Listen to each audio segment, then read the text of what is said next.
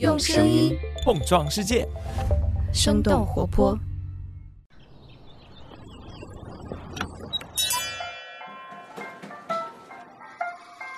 您的生动早咖啡好了，请慢用。嗨，早上好呀！今天是二零二二年的七月四号，星期一，这里是生动早咖啡，我是来自生动活泼的梦一，几条商业科技轻解读，和你打开全新的一天。不知道你是否听说过早 C 晚 A 这个说法？这个说法原本呢指的是一种护肤理念，可是这两年呢又被赋予了新的含义。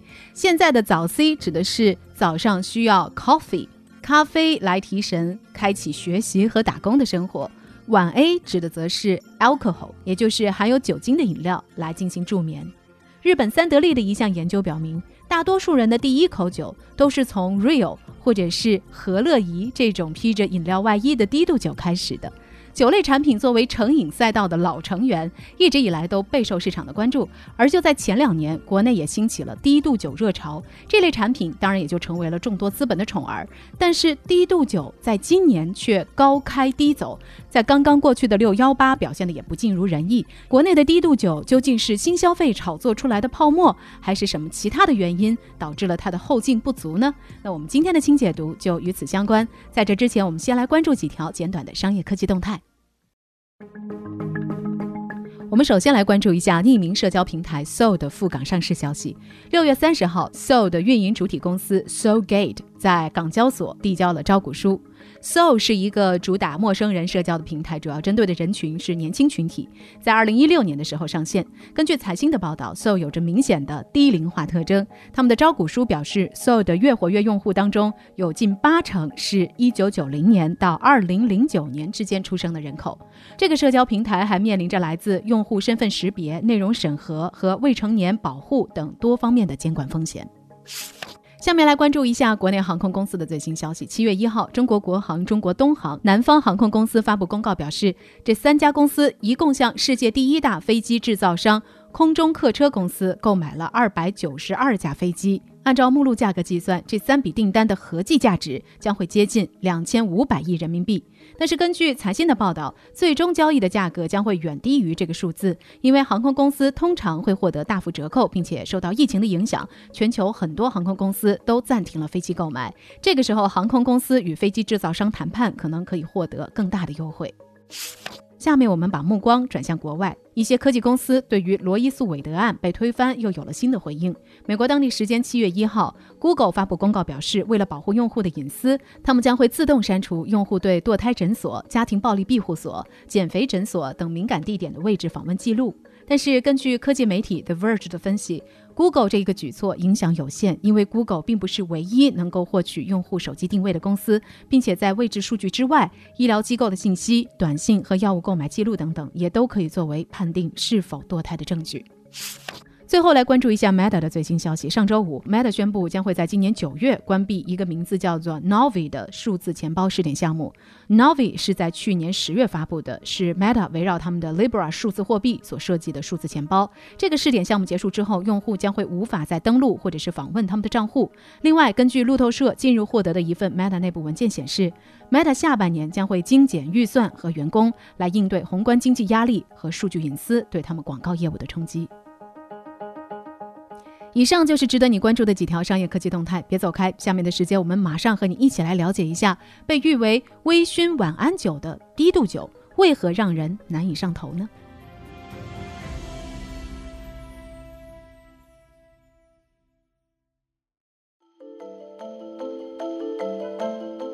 欢迎来到今天的轻解读。这几年，越来越多包装时髦、口感新奇的低度酒出现在了我们日常的消费场景里。而当我们谈起低度酒的时候，主要指的是即饮鸡尾酒，也就是 RTD。RTD 的意思是 Ready to Drink，也就是打开盖儿就能够马上直接喝。低度酒包括含酒精的苏打饮料、预调鸡尾酒，以及含酒精的茶饮和果汁儿等等不同的品类。在各种营销号的带动下，低度酒也不知不觉地成为了当代打工人的疗愈必需品。一杯甜酒似乎无关应酬和酒局，而是为了愉悦自己。而二零二一年可以说是低度酒的爆发期。天猫平台六月一号到六月三号的酒类战报显示，低度酒的增幅超过了白酒，并且它的涨幅达到了百分之八十。与此同时，根据普华永道发布的报告，二零二一年中国低度酒市场的规模已经达到了一百五十亿到二百亿元，预计在二零二五年将会达到七百五十亿元，年复合增长率可以达到百分之三十。然而，相比去年的盛况空前，低度酒在今年却前所未有的遇冷。根据魔镜市场情报的数据，截止到六月十四号的天猫六幺八榜单上，酒类销售额前二十位当中，只有一个低度酒的品牌 Real 是位列第十二位的，而且这个品牌的销售额还只有九百八十多万元。排在前面的则是国产白酒、啤酒、洋酒和葡萄酒。低度酒六幺八的表现如此不尽人意，那刚刚兴起的低度酒热潮当中，到底裹挟了哪些问题呢？问题之一，产品技术门槛低。通常来讲，酿造技术是酒行业的关键，但是低度酒就不一样了。目前市面上低度酒产品的形态，大多是在各种饮料的基础之上加入食用酒精，所以结构非常简单。而也正是因为如此，大多数低度酒的品牌采用了代工贴牌的模式。众所周知，这种模式也是有很多的弊端，比如说轻研发、易复刻等等。以完成四轮融资的供应商富比新为例，它就是许多新兴的低度酒品牌的代工厂。醉额娘、普乐、三生石、九十浪等等新兴酒的品牌都是采用了他们的货源。而这家工厂的产品也是涵盖了果酒、美酒、酸奶酒等等许多的品类。这么多不同的品牌和产品，却都在使用同一个供应链，那他们的同质化的严重程度也就可想而知了。问题之二，营销同质化严重。其实不只是产品的同质化，低度酒在营销上也大体相同。在 CBN Data 发布的《二零二零年轻人群酒水消费洞察报告》当中提到，不仅是年轻消费者逐渐成为了酒水市场重要的增长动力，九零后女性的酒水消费人数甚至是超过了男性。这一点从营销上也不难看出，包括以贝瑞甜心 Miss Berry 为首的一系列低度酒品牌，都是在围绕着女性与年轻群体来做文章的。而他们的营销也离不开都市、微醺和小甜水等等造成刻板印象的关键词。这种相似的消费体验也导致用户很难形成对品牌的忠诚度。问题之三，性价比低。根据三得利出具的调查报告。有将近百分之六十五的受访者表示，初次尝试喝酒的时候都会选择 RTD，也就是即饮酒。超过百分之六十七的年轻人还表示，选择 RTD 的原因是比较好入口。但是，国内大部分新进低度酒品牌都主打轻奢小资路线，单价普遍在二十到四十元左右，而价格恰恰是决定了产品受众的规模有多大的重要因素。而即饮酒作为一种与饮料相似，但是又具备酒属性的快速消费品，二十到四十元左右的价格，实在说不上是亲民。同时，对于喜欢喝酒的年轻人来说，尽管度数差不多，但啤酒的价格却比它要便宜很多。不过，同样是低度酒市场。国内外的情况却大不相同。根据酒类市场分析机构 IWSR 最新的调研报告，得益于疫情等因素，包装便利的即饮鸡尾酒在全世界的表现持续走高，其中就包括加拿大、美国、德国、日本还有法国等等多个重点市场。数据显示，海外市场的 RTD 销售额已经从2018年的78亿美元增长到了2021年的接近100亿美元了。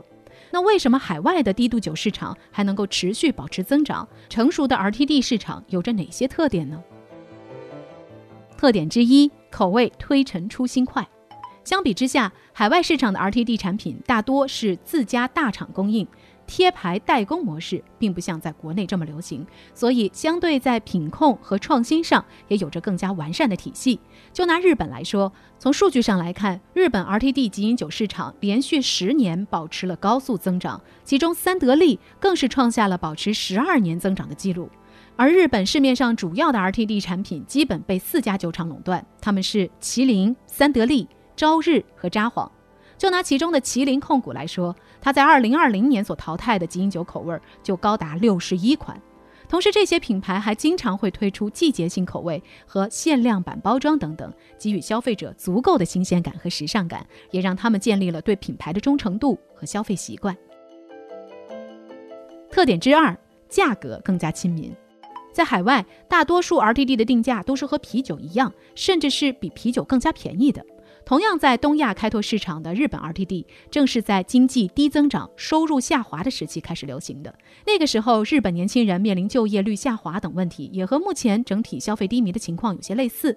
而在这种背景之下，酒类领域的消费降级趋势就十分的明显。日本即饮酒产品的价格整体都集中在每罐一百二到一百五十日元。按照最新的汇率来看，也就是六到八块人民币的价格区间。由此可见，低价策略是符合消费降级趋势，当然也就有利于吸引年轻的消费者。特点之三，市场更加成熟。在今年六幺八天猫即饮酒类目榜单之上，前十名的本土品牌里，除了瑞奥鸡尾酒这个零三年诞生的老将，其余低度酒品牌都是在二零一八到二零二一年才创立的新兵。然而，相比之下，国外有着很多已经保持了多年增长的成熟 RTD 玩家了。其中，像三得利这样的老牌企业还渗透到了国内，和众多本土新品牌一起来开拓即饮酒的市场。这些老牌企业，他们有着更加完善的产业结构和高性价比的产品，这也给本土初创企业建立了相对更高的竞争壁垒。那聊到这儿了，我们也想来问问你。不知道你是否是一个极饮酒的消费者呢？是否会有一款小甜酒让你愿意反复回购呢？欢迎你在我们的评论区和我们一块儿来聊聊。好了，这就是我们今天的生动早咖啡。那我们在周三一早再见啦，拜拜。这就是今天为你准备的生动早咖啡，希望能给你带来一整天的能量。如果你喜欢我们的节目，欢迎你分享给更多的朋友，这会对我们非常有帮助。同时，你也可以在公众号和微博搜索“生动活泼”，声是声音的声，这样就可以了解更多与我们节目相关的信息啦。生动早咖啡，期待与你下次再见。